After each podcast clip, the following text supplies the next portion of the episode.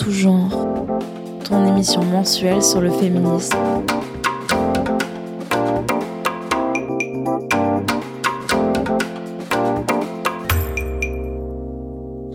Bonjour Hello Nous, c'est Amandine et Léa. On tenait la chronique Curiosité l'année dernière, tous les vendredis sur Espace Matin. Et cette année, on revient avec le projet plus ambitieux d'une émission mensuelle sur le féminisme. Pendant une heure, on va échanger sur plein de sujets, aussi vieux que le monde que complètement contemporains, car le féminisme ne cesse de s'accroître et d'évoluer. On se revendique d'un féminisme inclusif et radical. Et aujourd'hui, on va vous parler d'éducation sexuelle.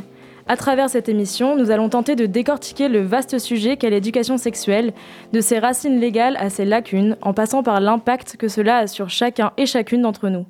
Pour ça, nous sommes allés recueillir la voix d'une médecin dans un centre de prévention sexuelle, mais aussi votre voix. Moi, perso, j'ai jamais vraiment eu d'éducation sexuelle à l'école. Mon seul souvenir se résume à l'intervention d'un organisme extérieur en seconde, et à vrai dire, je me souviens seulement euh, de l'enfilage de préservatifs sur une banane. Par contre, je me rappelle de discussions qu'on avait entre potes dès le collège et avec mes parents, avec qui la communication était saine. Et puis finalement, je m'intéresse au féminisme depuis environ la quatrième. Donc dès cet âge, j'ai très tôt lu les articles sexo du webzine féministe Mademoiselle. Je n'ai pas non plus le souvenir d'avoir eu des cours euh, d'éducation sexuelle, hormis quelques pauvres heures d'SVT, euh, mais c'était ni complet ni vraiment pertinent. Ça ne s'intéressait qu'à l'anatomie du corps humain, en omettant bien évidemment le clitoris chez les personnes ayant une vulve. Donc je ne vois pas très bien ce que ça m'a appris. Aucun organisme extérieur n'est venu dans mon lycée et encore moins dans mon collège. Ayant des parents travaillant dans le milieu médical, j'ai pu avoir un écho de l'importance de la protection, mais assez tard et finalement j'étais déjà informée sur le sujet. Donc euh, une éducation sexuelle qui s'est faite à partir de pas grand-chose, de vécu, de témoignages d'amis seulement. la moitié des gars, ils savaient même pas que les filles mouillaient. Ligne parade numéro 2, pas besoin d'éducation sexuelle, Julie Bataille. Bataille Aujourd'hui c'est la mode, on se croit obligé d'apprendre aux gens comment s'aimer.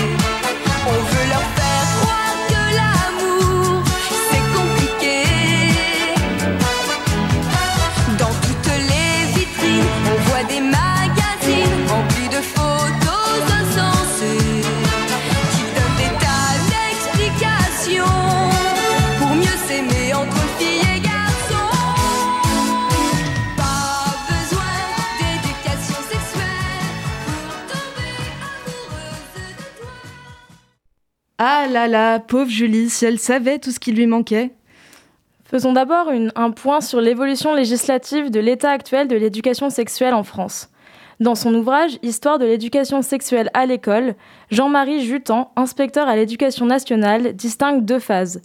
La première, de 1968 à 1973, entame l'introduction d'une information officielle dans les cours de biologie à l'école, ainsi qu'en économie et sociologie. La deuxième phase se déroule actuellement et ne se limite plus à la science, mais va dans le sens d'une éducation plus globale. Voici donc un petit listing des lois sur l'éducation sexuelle. L'éducation sexuelle fut déjà au centre des considérations des médecins hygiénistes au XIXe siècle, puis fut largement évoquée suite aux politiques natalistes dans le contexte de la Seconde Guerre mondiale. Suite à la loi New Worth de 1967, ayant pour but la légalisation de la contraception par voie orale, un groupe national d'information et d'éducation sexuelle est créé en 1969 euh, par le mouvement français pour le planning familial ou les syndicats d'enseignants et d'infirmières scolaires notamment. Suite à la création de ce groupe, se tiendront alors deux colloques en 70 et 71 qui réclameront une charte nationale en faveur de l'éducation sexuelle. En février 71, Jean Carpentier, médecin à Corbeil, souhaite aider deux adolescents très affectés par les remontrances subies pour s'être embrassés dans le lycée. Il sera interdit par le Conseil de l'ordre d'exercer son métier pendant un an, puis condamné par la justice pour outrage aux bonnes mœurs pour un tract intitulé Apprenons à faire l'amour, rédigé et distribué au printemps 71 dans les lycées de France. Par ailleurs, une professeure de Belfort qui souhaita expliquer le tract sur demande des élèves fut l'objet d'une plainte. Les cours d'éducation sexuelle relèvent officiellement de l'éducation nationale depuis une circulaire du 23 juillet 1973. Cette initiative s'ancre dans une décennie marquée par un renouveau de la sexologie, la légalisation de l'avortement ainsi que la diffusion des contraceptifs. Depuis 2001, le Code de la santé prévoit trois séances obligatoires à l'école, mais aucune mesure ne fut prise depuis, si ce n'est un projet gouvernemental en 2017 ou 2015 qui obligeait les établissements scolaires à faire des interventions, mais nous y reviendrons par la suite. D'ailleurs, selon la page Éducation à la sexualité du site du gouvernement, je cite, L'éducation à la sexualité ne constitue pas une nouvelle discipline. Elle se développe à travers tous les enseignements, notamment les SVT, l'enseignement moral et civique, l'histoire géo, le français, et dans le cadre de la vie scolaire. Donc ce qui paraît plutôt beau sur le papier est en réalité un peu décevant. Entre vous, entre nous, pardon, vous pensez vraiment qu'en histoire géo, les lycéens parlent d'éducation sexuelle? Perso, j'en doute un peu. Et c'est pour ça qu'à notre sens, il faudrait vraiment créer une matière à part entière qui pourrait s'appeler par exemple développement personnel et qui aborderait tout ce qui touche à l'éducation sexuelle, comprenant plein de sujets divers, notamment les relations amoureuses, amicales, les questions d'identité de genre ou encore euh, les questions de consentement. On vous propose à, présent d'écouter Bisous de Philippe Catherine parce que en vrai, c'est tout ce qu'on cherche. On est là pourquoi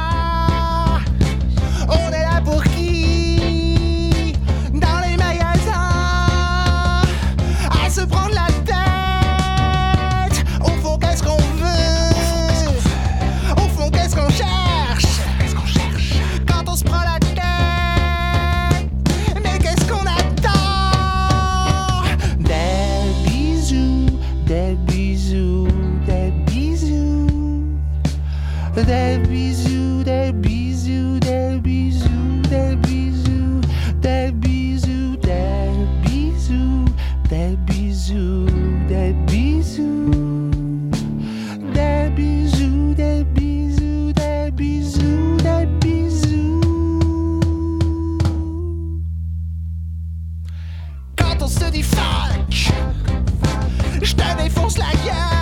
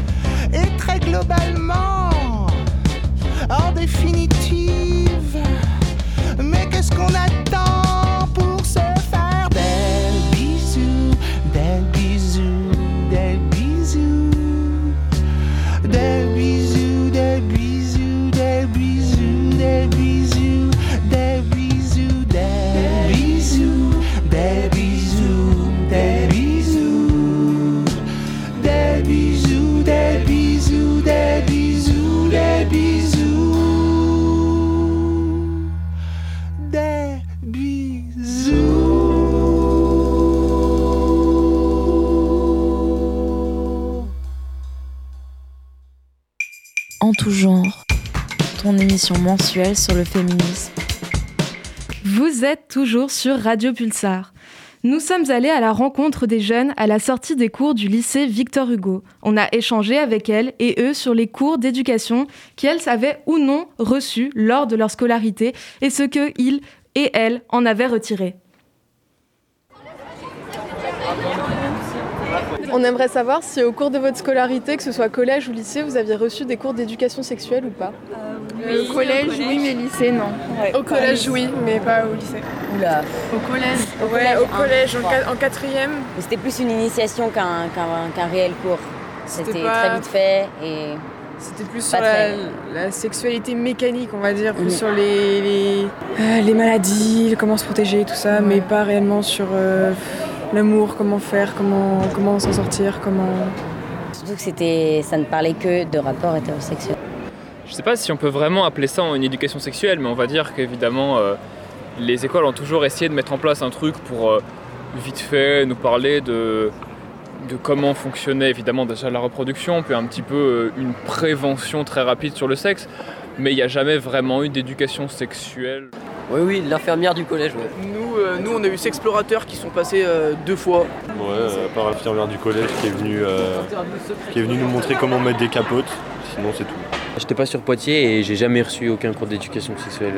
C'était l'infirmière qui nous a fait une seule intervention euh, en quatrième une fois. On a aussi une, euh, je sais pas comment ça s'appelle, une journée d'intégration. euh, Est-ce que vous avez trouvé euh, les interventions pertinentes? Pas du tout. Ouais, pas du tout. Pas du tout. Non. Est-ce que vous pouvez nous dire un peu pourquoi? Euh, bah, pour eux, c'est le sexe classique en mode euh, le mec met une capote et il joue et c'est terminé.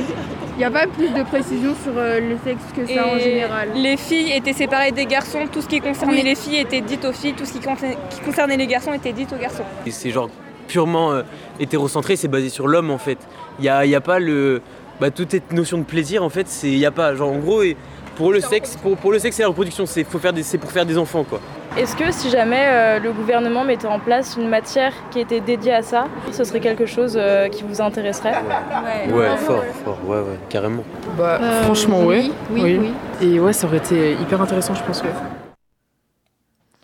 Parlons maintenant des manquements et lacunes, parce que oui, on dénombre énormément de manquements et de lacunes concernant l'éducation sexuelle. Le terme d'éducation sexuelle, lui, est apparu dès 1918, d'après l'historienne Yvonne Knibiller. Or, en 48 ans de soi-disant cours d'éducation sexuelle, on constate que la grande majorité des jeunes ne sont pas avertis et n'ont pas les bagages nécessaires pour affronter le monde de la sexualité. Actuellement, la majorité sexuelle en France est de 15 ans selon le code pénal. À 15 ans, on est donc en troisième, donc encore au collège. Et c'est à ce moment précis que l'éducation nationale devrait imposer des cours complets à ce sujet. Mais vu qu'on constate des lacunes, on peut se poser la question de pourquoi est-ce que l'éducation sexuelle est si mauvaise en France? Par tabou Par peur de perversion? La France n'est sûrement pas prête à accepter une véritable éducation sexuelle en ce qu'elle est marquée par un passé religieux important et coloré d'une pudeur hypocrite. Nous allons aborder par la suite tous les aspects que devrait prendre en compte l'éducation sexuelle, mais même sur les fondamentaux, on est loin du compte. Pour preuve, le clitoris ne fut représenté dans les manuels de SVT de collège et lycée seulement en 2017. L'explication de ce manquement est assez claire. En réalité, le plaisir est considéré comme péché, mais surtout pour les femmes. S'abstenir de montrer le clitoris, c'est nourrir l'ignorance, et l'ignorance, tout le monde le sait, permet la domination. La domination par notamment les hommes cis blancs hétéros et les institutions passe par un maintien de l'ignorance des femmes sur leur propre corps. Mais si l'éducation sexuelle ne se fait pas à l'école, alors où s'éduquer? Bon, on a tous et toutes eu le guide du zizi sexuel de Titeuf quand on était enfant, il serait temps de passer à autre chose. Et si vous n'avez pas eu de cours à l'école, vous vous informez où? Les réseaux sociaux. Sinon, on apprend de nous-mêmes maintenant. J'ai appris de moi-même quoi. Je me suis beaucoup renseigné par moi-même via de la lecture sur internet, etc. Euh, Des fois sur les réseaux sociaux, on voit des trucs, ouais, protégez-vous. Le, Ouais, mais- le porno. mais, euh, on sait que c'est pas la vraie vie. Bah, je dirais Internet, du coup. Oui, hein. Internet. Ouais. Ou euh, bah, Bah, entre, entre amis, ouais, oui. quand tu Entre parles et tout. quand on en parle, ouais. Mais sinon, euh, ouais. euh, Pas en tout cas dans les lieux scolaires. hum, c'est clair. Parlons alors de la famille. On met l'option de la famille sur la table car on pense profondément que l'éducation à la sexualité est l'un des rôles des parents. Bon, en réalité, tout le monde n'a pas la chance d'avoir des parents ouverts sur le sujet. Et d'ailleurs, tous les parents ne sont pas forcément assez déconstruits pour réussir à traiter entièrement le sujet. Pourtant, la famille devrait être la première source d'apprentissage de l'éducation sexuelle, tout simplement pour éviter que les enfants arrivent sans aucun bagage à l'école. On peut déplorer en France le manque d'éducation sexuelle à l'école qui est sûrement lié au passé entre guillemets judéo-chrétien de ce pays. Il y a une sorte de tabou qui pousse les enfants et adolescents à se faire leur propre éducation via les films pornographiques. Et il y a même un tabou sur le porno en tant que tel. Tout le monde le sait, le porno relève du fantasme et n'est pas la réalité. Mais tout n'est pas à jeter. Il existe du porno sain, à savoir le porno féministe, ou d'autres types de porno qui peuvent être réalistes et pourraient répondre à certaines questions dans certains contextes. Seulement, ce n'est pas un contenu qui a une visibilité forte et qui est aussi facilement accessible que du porno classique. Si tout le monde connaît Pornhub, j'ignore si beaucoup d'ados sont au courant des plateformes de porno féministes comme le site X Confession d'Erika Lust ou Pink Label par exemple. On peut aussi parler des médias, puisqu'en termes de médias, il y a eu diverses émissions type Lovin Fun présentées par Doc et D-Fool sur Fun Radio au début des années 90, qui étaient aussi une source d'éducation sexuelle pour les jeunes. Les présentateurs à l'époque voulaient vraiment mettre à distance la morale traditionnelle qui nourrit les tabous. Aujourd'hui, on peut saluer les initiatives et contenus de nombreux et nombreuses vidéastes qui parlent d'éducation sexuelle de manière décomplexée, notamment sur des plateformes gratuites type YouTube ou en podcast. On peut par exemple parler de l'émission présentée par Sophie-Marie Laroui et Navi, où elle traite beaucoup de questions liées au, sexe. Mais on peut également parler de Parlons peu mais parlons, où Maud Bettina Marie et Juliette Tressanini nous parlent de sujets aussi variés que l'amour, la sexualité, les maladies ou encore le consentement mutuel, et ce tout en mêlant humour et information. Mais il y en a plein d'autres, on vous laisse à vos recherches. Mais pour un petit, un petit exemple, un dernier petit exemple, on a aussi l'émission Crac Crac de Monsieur Poulpe, où on parle de sexualité de façon décomplexée. Et enfin, on ne pouvait faire cette émission sans parler de la super série Sex Education produite par Netflix qui déroule l'histoire du personnage principal Otis, lycéen, dont la mère est thérapeute, sexologue. On suit ses aventures et celles de ses camarades de lycée qui s'interrogent grandement sur leur sexualité, de l'identité de genre à l'orientation sexuelle, de la taille du pénis à la grandeur des lèvres, et on parle pas de la bouche, tout y passe. Or, n'ayant personne à qui s'adresser pour répondre à ces questions, Otis et son ami Maeve décident de créer un cabinet de sexologie dans des toilettes abandonnées au lycée.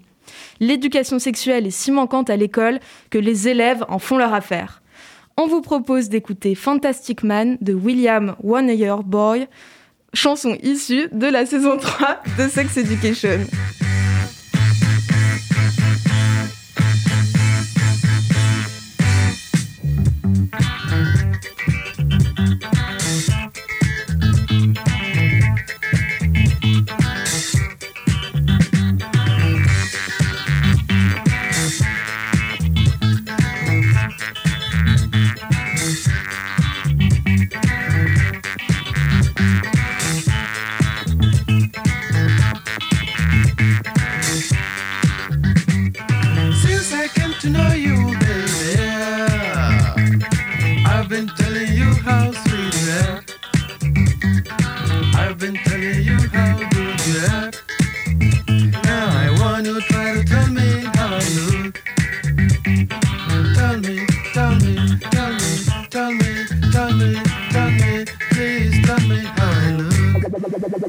You lose.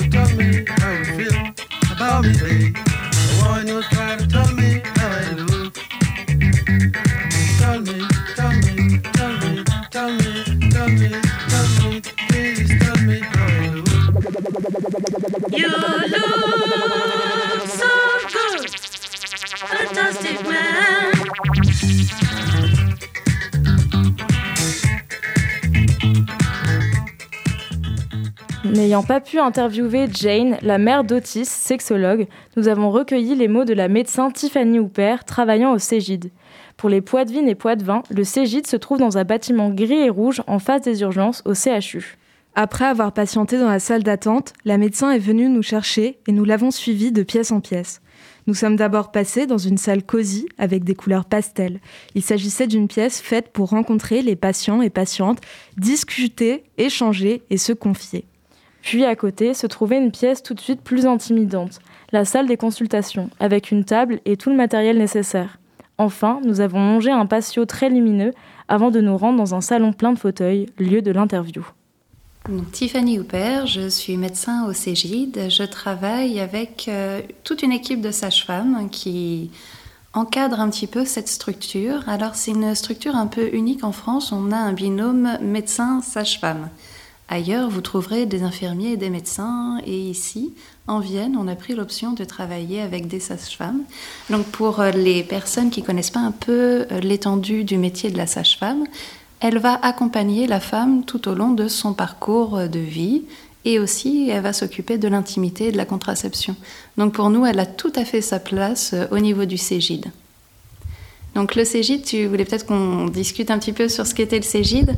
C'est euh, un centre qui va accueillir toute personne. On... Au tout début, ça avait été créé pour les personnes qui n'ont pas accès à leur médecin traitant, à la sécurité sociale. Et c'était pour pouvoir bénéficier d'un système de dépistage.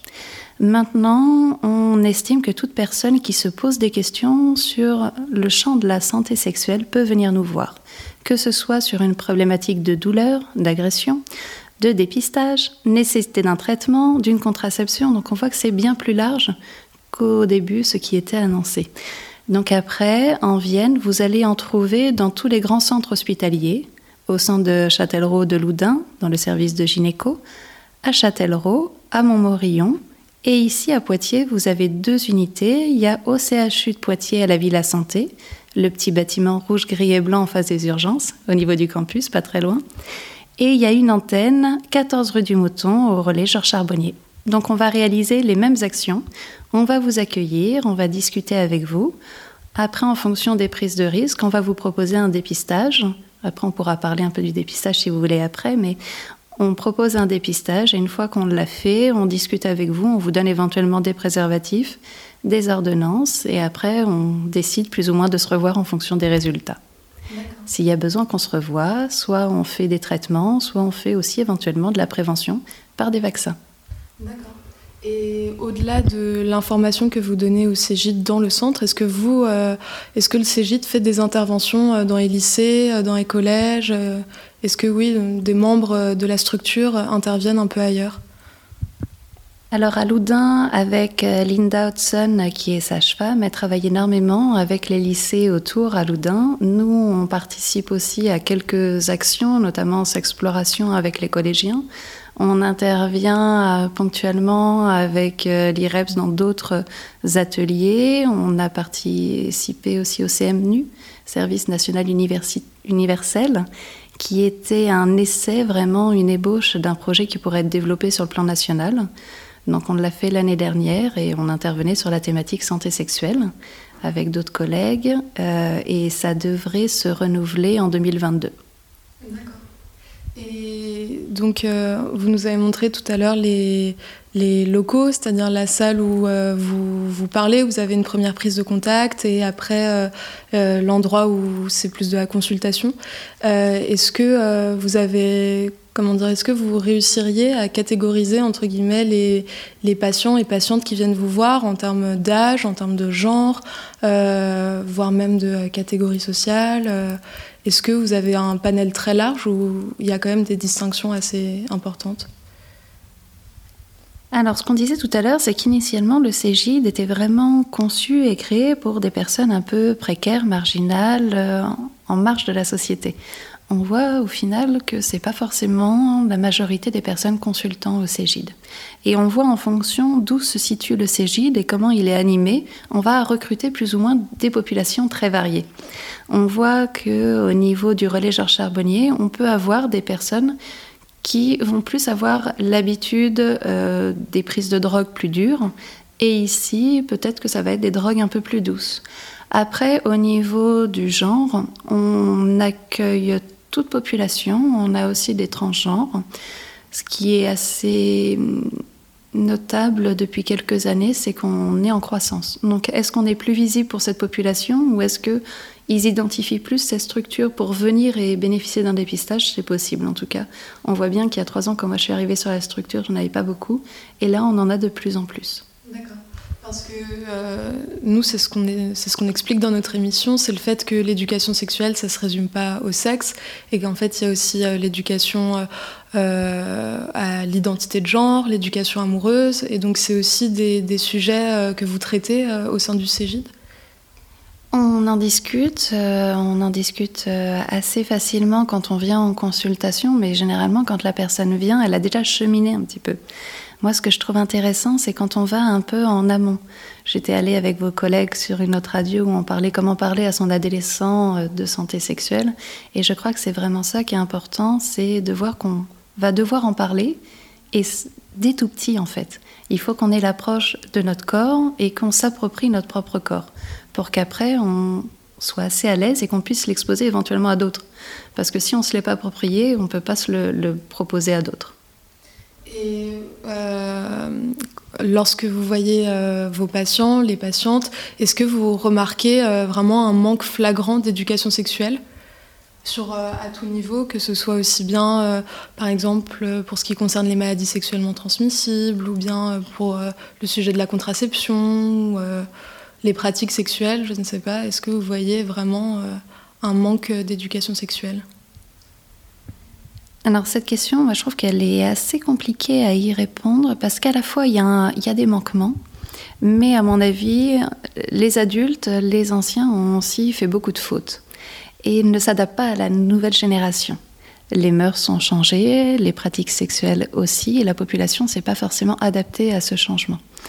Et au final, nos parents avaient des sexualités différentes et nos enfants en auront une aussi différente. Et il ne faut pas calquer notre sexualité sur celle de nos aînés ou ceux qui vont venir. Et c'est là où c'est différent, c'est que c'est vraiment quelque chose de propre et d'intime et lié à la fois à la culture et à l'environnement dans lequel on vit. Donc tous ces facteurs-là fait que ici on a la chance en France d'avoir une espèce de liberté de parole et d'esprit. Donc même si j'ai envie de dire parfois il y a des manquements, les personnes peuvent avoir des ressources suffisantes et une accessibilité pour se renseigner. À la fois dans le dépistage, dans la vie sexuelle, ils peuvent avoir des outils, internet ou autre. C'est pas partout pareil. Au niveau du globe, on n'a pas cette euh, accessibilité qui est aussi nette. Donc au final, j'ai l'impression que les nouvelles générations euh, ont parfois quelques manquements, notamment sur l'anatomie, sur la physiologie, mais par contre, ils sont vraiment demandeurs et euh, ils sont à l'écoute de leur corps et des attentes bien plus que l'étaient leurs aînés. Donc je pense vraiment qu'il ne faut pas le voir du côté négatif. Et moi, je vois vraiment de bonnes choses avec les nouvelles générations qui arrivent. Nous, d'après nos recherches, on avait euh, constaté qu'il n'y avait pas eu de nouvelles euh, lois depuis 2001 concernant l'éducation sexuelle en France. Et en 2001, le- on avait juste prévu dans le Code de la santé comme quoi il fallait qu'il y ait trois séances obligatoires euh, d'éducation sexuelle euh, à l'école. Euh, aussi bien Amandine que moi, on a constaté que c'est des séances qu'on n'avait pas eues. Moi, personnellement, j'en ai eu qu'une au lycée. Amandine, je crois que tu n'en as pas eu. Et, et donc, on, s'est dit que finalement, aujourd'hui, l'école, ou en tout cas l'éducation nationale, ne prenait pas assez en compte le sujet de l'éducation sexuelle et peut-être ne. Nous, on pensait presque à en faire une matière à part entière euh, à l'école, pas forcément régulière, mais en tout cas euh, prendre le sujet euh, beaucoup plus au sérieux, parce que comme vous l'avez très bien dit, aujourd'hui les jeunes sont en demande. Alors il y avait eu un projet qui est, qui est vraiment mis en avant, c'est le projet gouvernemental 2017-2030 sur la santé sexuelle. Donc ça a été paru et dans la parution, il y a eu cette obligation pour les établissements de réaliser tout au long de leur parcours une formation pour les jeunes et une formation aussi pour les encadrants. Ce qu'il y a, c'est qu'il n'y a pas eu de sanctions si les personnes n'appliquent pas. Et il n'y a pas non plus de moyens supplémentaires réellement alloués pour aider ces structures à faire fonctionner. Donc on voit bien que nous, il y a des établissements qui sont en demande. C'est pour ça que pour les collégiens, sur le plateau de Poitiers, certains ont pu avoir l'accès à l'action, ce qu'ils ont appelé sexploration. Mais c'est très ponctuel, c'est très localisé et poids de vin. Après, sur les autres actions, au niveau des lycées, j'interviens sur quelques lycées, mais à mon sens, il faut avoir euh, une volonté un peu plus large. Je rencontre le rectorat bientôt et peut-être que j'arriverai à vous donner des informations plus nettes, mais on voit bien rien que sur le plan universitaire avec le SSU qu'il y a des demandes, mais qu'il n'y a pas encore euh, des grandes actions qui sont menées. Parce que c'était même pas, la moitié des gars, ils savaient même pas que les filles mouillaient. On dénombre alors plusieurs manquements au cours d'éducation sexuelle qui sont même parfois inexistants. Mais alors, comment pourrait-on pallier ces lacunes? Tout d'abord, nous pouvons parler de l'éducation au contraceptif. On évoque beaucoup le préservatif ou la pilule, mais on n'a jamais entendu parler du reste. On amène la solution de la pilule sur le tapis dès que le sujet de la contraception s'impose, sans même que la personne concernée ne soit au courant des autres possibilités dont elle dispose. Alors que la contraception, c'est un sujet de base qui devrait être réellement enseigné à l'école, le truc, c'est que ce manque d'éducation explique le manque de considération de la part des hommes cis vis-à-vis de la contraception. Aujourd'hui, la prise de contraception repose en grande majorité sur les femmes, ce qui est pour elles, encore une fois, une charge mentale énorme. Alors pour combler vos potentielles lacunes sur le sujet, voici déjà un petit détour sur ce qu'il existe et dont on ne parle pas beaucoup. Euh, le stérilet en cuivre, par exemple, contrairement à ce que certaines personnes peuvent penser, il n'y a pas besoin d'avoir accouché pour en avoir un. Et pour les personnes à pénis, il existe le slip chauffant, l'anneau thermique ou encore la vasectomie. Puis, nous pouvons évoquer évidemment le manque d'éducation à l'identité de genre. Les rares fois où le genre est évoqué, c'est en cours de sociologie, suivi uniquement par les élèves de la filière économique et sociale. Or, à cette occasion, la distinction entre le sexe et le genre est à peine évoquée, l'existence de la non-binarité, de l'identité transgenre complètement silenciée.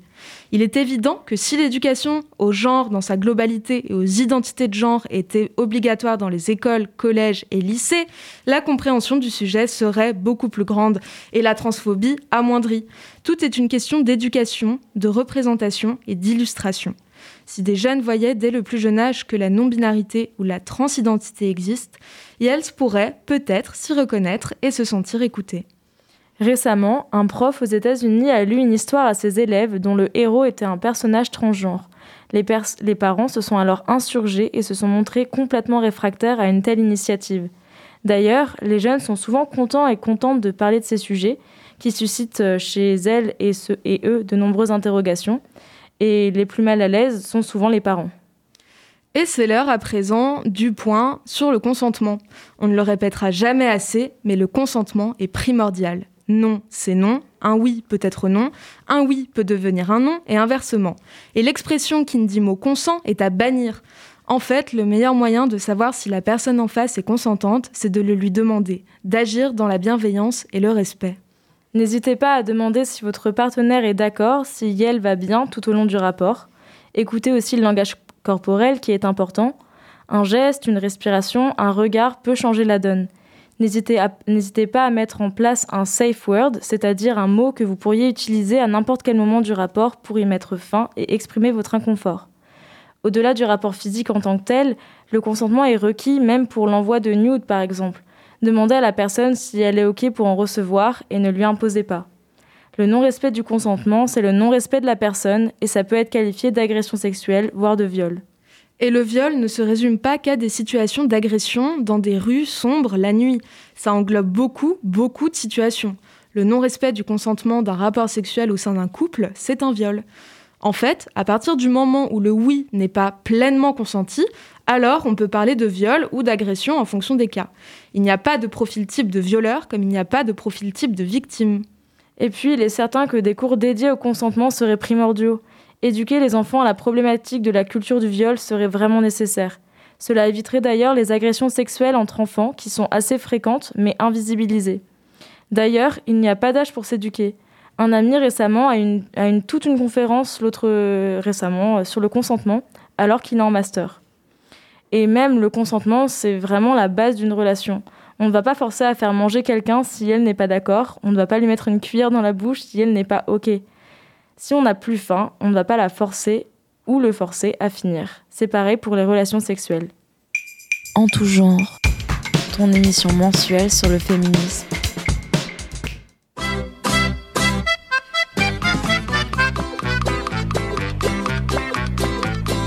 Afin de nous ôter nos complexes au gay au gay, on nous donne des cours sur le sexe au gay au gay. On apprend la vie secrète des angoisses et de la bébête, ou de ceux qui trouvent dégourdis de montrer leur bigoudi. Une institutrice très sympathique nous en explique toute la mécanique. Elle dit nous allons planter le décor au gay au gay. De l'appareil masculin d'abord au gay au gay. Elle s'approche du tableau noir. On va peut-être enfin savoir quel est ce monstre sacré qui a donc tant de pouvoir. Et sans hésiter, elle nous dessine le petit chose et les deux orphelines. Tout, tout, vous saurez tout sur le zizi, le vrai, le faux, le laid, le beau, le dur, le mou qui a un grand coup, le gros touffu, le petit joufflu. le Eh bien oui, comme le dit Pierre, l'un des intérêts majeurs de l'éducation sexuelle, c'est de connaître son corps. Comme vous le savez, un corps, on n'en a qu'un, une fois. Le connaître, le comprendre et savoir physiquement comment celui-ci réagit dans différents contextes peut changer son rapport à soi-même. Et tout simplement permettre une croissance dans la connaissance et ça peut être aussi une forme de sérénité personnelle. Pour vous donner un exemple concret d'à quoi peut, servir l'éducation sexuelle, une personne disposant d'un utérus devrait pouvoir connaître l'existence des règles avant que celles-ci n'arrivent sans crier gare. Moi, par exemple, je me souviens très bien avoir appris l'existence des règles en primaire dans la cour de récré par des amis sans croire à leur discours. Je n'avais jamais eu écho de ça, mes parents m'en avaient jamais parlé, et l'école non plus. Au-delà d'avoir été ridicule à ce moment-là par mon manque de connaissances, je suis surtout tombée de haut de savoir que moi aussi ça m'arriverait un jour. Je voyais ça comme une sorte de maladie ou un symptôme. Le jour où je les ai eus, ça semblait assez tabou. Ma mère m'a tendu une serviette hygiénique en me disant Tiens, mets ça, et je n'ai pas eu plus d'informations dessus. Là, il s'agit, il s'agit juste d'un exemple à titre personnel, mais en réalité, l'enjeu est énorme, car permettrait également l'éducation au sens propre du terme de personnes en cours de construction. Comme Tiffany Hooper l'a recommandé, prenez un miroir pour vous observer. Connaître son corps, son fonctionnement, ses réactions, c'est le maîtriser. Et maîtriser son corps, c'est empêcher qu'une autre personne ne le domine. Parlons maintenant d'éducation amoureuse. L'éducation sexuelle doit aussi inclure l'éducation amoureuse, affective, romantique. L'éducation affective, c'est savoir communiquer avec l'autre, savoir respecter l'autre et ses notions. Si elles coulent de source chez certains et certaines, elles ne sont cependant pas expliquées dans un mode d'emploi. Pourtant, il pourrait être d'utilité publique que de communiquer sur des notions de conciliation, de charge mentale et pourquoi pas de jalousie au sein d'un couple. Lorsque l'on constate que les femmes subissent une charge mentale bien plus élevée que leurs conjoints dans un couple hétérosexuel, l'explication de cette notion pourrait entraîner une prise de conscience générale et une vision du couple différente, notamment chez les hommes cis. Mais il serait aussi nécessaire d'enseigner qu'il faut être conciliant, conciliante avec soi-même et que nos sentiments sont légitimes. Toutes les orientations sexuelles, comme les, or- les orientations romantiques, sont possibles. Il faudra expliquer la sexualité, soit une personne qui ne ressent pas d'attirance sexuelle, ou la romantisme, personne qui ne ressent pas d'attirance amoureuse. Tout cela permettrait la construction de soi dès le plus jeune âge. D'ailleurs, expliquer que le couple n'est pas une fin en soi serait là aussi important. La société nous parle du couple comme un accomplissement, or il ne, devrait, pas y avoir de problème ou de honte relatif au célibat. Et si le schéma classique du couple est donc la paire, sachez aussi qu'il existe des relations à plus de deux, ou encore le cas du polyamour. Et ces relations s'épanouissent tout aussi bien qu'un couple. À bas les injonctions, place à l'éducation. Bien que l'éducation sexuelle soit importante dès l'enfance, et surtout à l'adolescence lorsque l'on commence à vivre ses premiers émois sexuels, elle se poursuit tout au long d'une vie. Celle-ci se fait au travers de discussions, de rencontres, de moments de partage. Nous pouvons et devons donc nous éduquer tout au long de notre vie. Tu me manques toujours autant. Ta voix suave, ton rire chantant. Ne crois pas que je t'oublie. Tu sais bien que je m'ennuie. Dans les allées des wagons, je t'ai écrit une chanson. Elle ne parle pas d'amour, c'est la fin des beaux jours. Il faut que je t'avoue, je ne pouvais imaginer que c'est ton amour qui viendrait me manquer. Il y a des messages qu'on ne peut s'avouer qu'après des virages, des voix tourmentées. On était jeunes, c'est vrai, et sans doute un peu trop. Il y a des périodes où l'âge fait défaut. J'ai besoin de revivre les sensations passées, la page de ce livre où l'on s'est arrêté.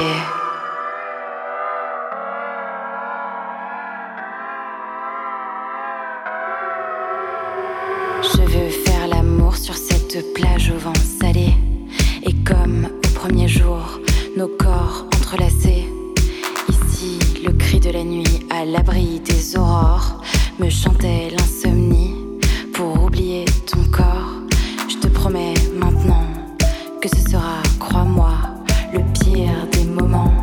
Si c'est pas avec toi, j'ai jamais connu ça. Je l'imagine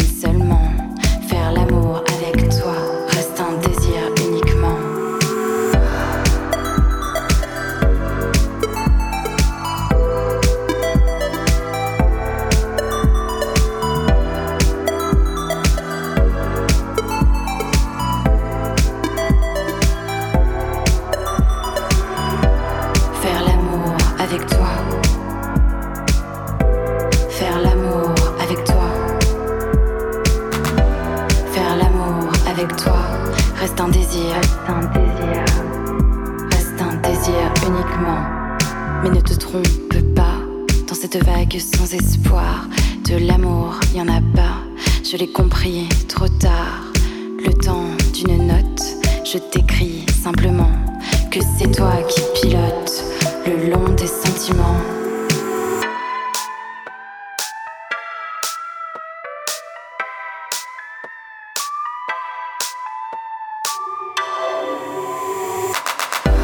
Il faut que je t'avoue, je ne pouvais imaginer que c'est ton amour qui viendrait me manquer.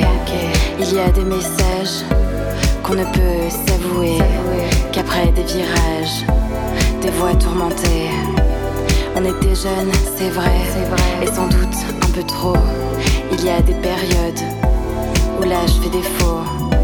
J'ai besoin de revivre les sensations passées. Impossible de courir à jamais les marées. C'était L'amour avec toi de la chanteuse Vendredi sur mer, titre tiré de son album Premiers émois, et nous allons passer la parole à Angèle et Pauline qui vont nous faire un point sur l'état actuel de l'éducation sexuelle dans le monde. Est-ce que c'est normal de ne pas avoir ses règles en quatrième? Quel est l'âge idéal pour le premier rapport? Comment refuser une relation sexuelle sans que l'autre ne se sente offensé? Quand Léa et Amandine nous ont demandé de participer à leur émission, on a d'abord voulu jeter un coup d'œil aux chiffres. Si une étude mondiale révèle l'importance de l'éducation sexuelle pour l'égalité des genres et la santé reproductive, parmi les 12 millions de jeunes scolarisés chaque année en France, seule une petite minorité bénéficie tout au long de leur scolarité de séances annuelles d'éducation à la sexualité, selon le Haut Conseil à l'égalité entre les femmes et les hommes. L'éducation sexuelle améliore pourtant la santé sexuelle et permet de réduire les infections sexuellement transmissibles, dont le VIH et le nombre de grossesses non désirées.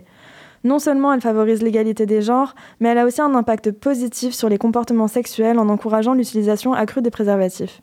Les conclusions ont été révélées dans un nouveau rapport qui se penche sur l'état de l'éducation sexuelle dans 48 pays à travers le monde.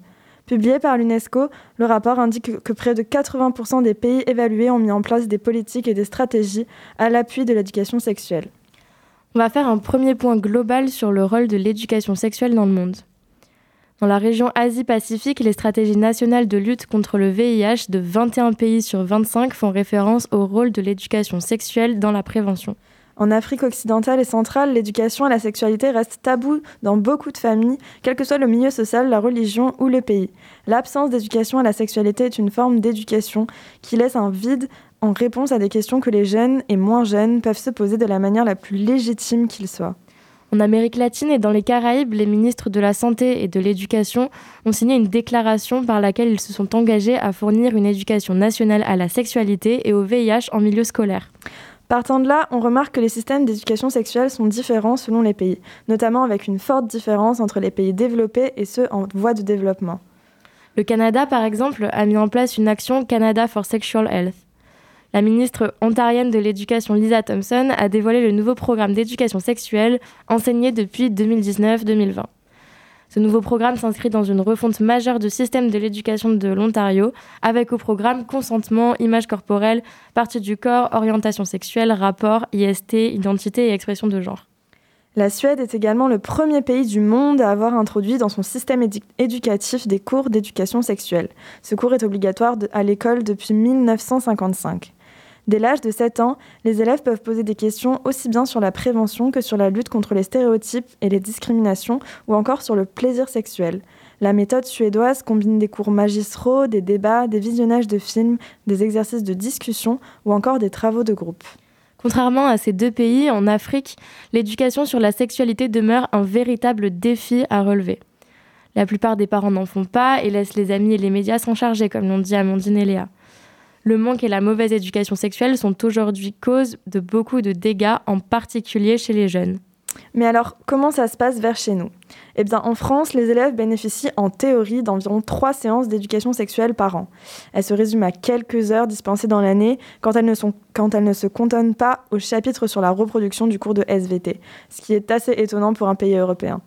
Nos voisins et voisines belges abordent la vie sentimentale et sexuelle dès la fin de la primaire. Depuis 2012, tous les établissements scolaires sont dans l'obligation d'intégrer dans leur programme plusieurs animations sur le thème des sentiments, des désirs, des changements physiques, de la virginité, de l'identité de genre encore une fois, ou encore de la pornographie. La contraception est quant à elle abordée à partir de 14 ans. Au Royaume-Uni, toutes les écoles dispensent des cours d'éducation sexuelle aux enfants à partir de 4 ans. Ces cours sont bien entendu adaptés à leurs jeunes âges et jusqu'à la fin de l'école primaire, on y aborde la construction des relations sociales saines. Puis au collège, l'accent est davantage mis sur les relations amoureuses, les questions liées à la vie intime, l'utilisation de son image sur le web, le consentement sexuel, etc. Pour avoir une idée plus précise de l'éducation sexuelle dans les pays étrangers, on a posé des questions à un étudiant colombien qui vient d'une université partenaire de Poitiers.